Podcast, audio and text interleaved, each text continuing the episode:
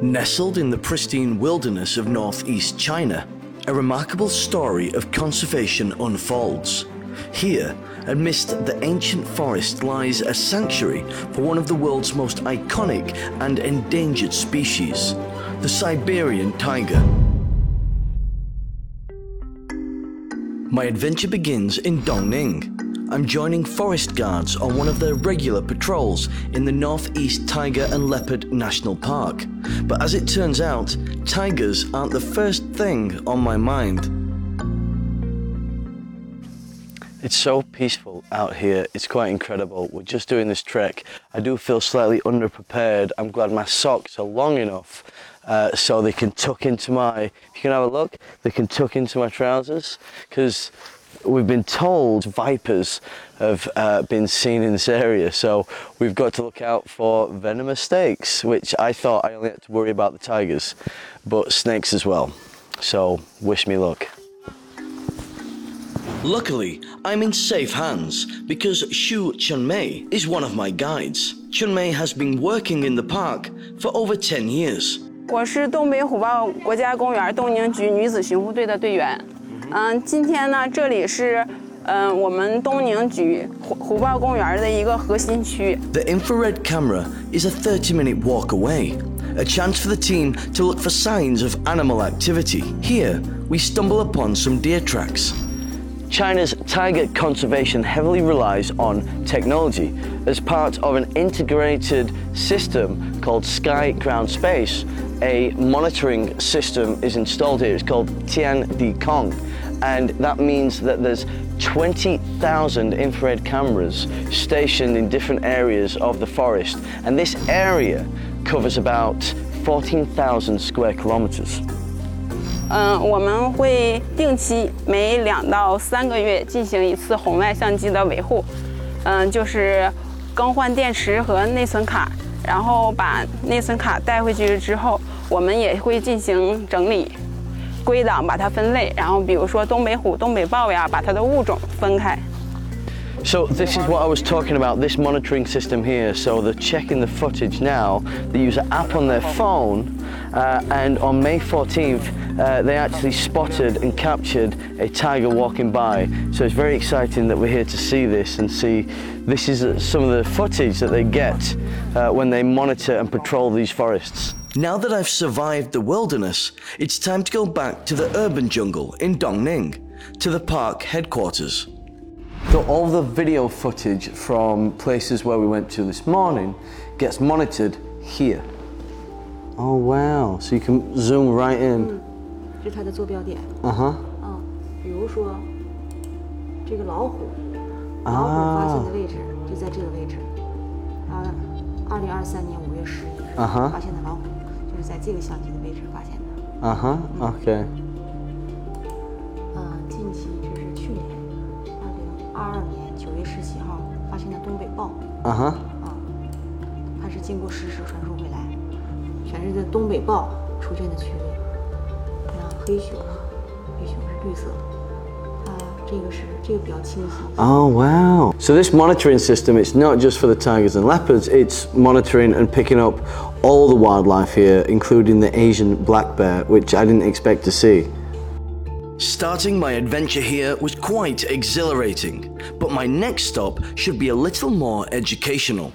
The ultimate purpose of conservation is to allow the population of the Siberian tiger in the wild to expand, reproduce, and thrive. And that wouldn't be possible without vigorous research and study.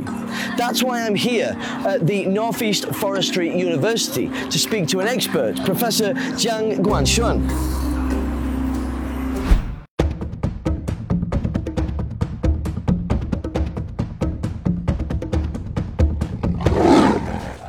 从一九九八年开始，我们国家呢也意识到了这个什么呢？森林生态系统的保护和社会发展之间的这种协调关系，然后呢开展了这个天然林保护工程，是世界上最大的生态恢复工程。